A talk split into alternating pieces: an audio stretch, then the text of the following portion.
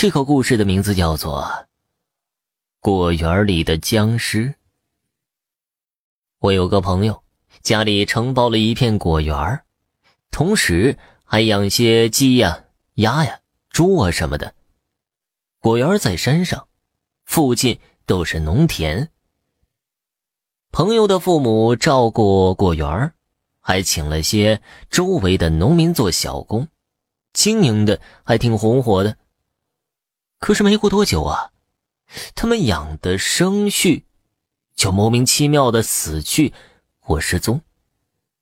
守夜的工人每晚都加紧巡视，但状况还是没有好转。后来附近的老人就说呀：“是闹僵尸了，还说僵尸啊就来自果园范围内的那座孤坟。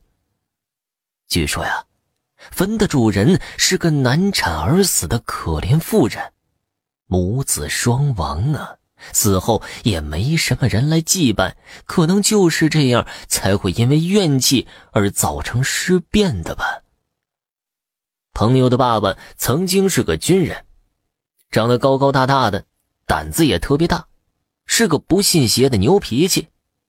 他听说这些邪事的当天，就跑到那座坟前大骂一通。谁知当天晚上，这生具啊死的更多了，连守夜的工人都莫名其妙的摔断了手。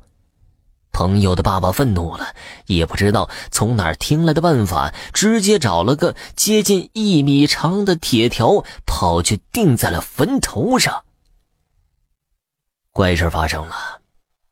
自那之后啊，果园就再也没有发生过什么怪事情了，到现在还经营的有声有色的、红红火火的。听朋友说起这件事的时候，对他爸爸的胆子还真是佩服加恐惧呢。想着他往坟头钉铁条，就一阵暴寒呢。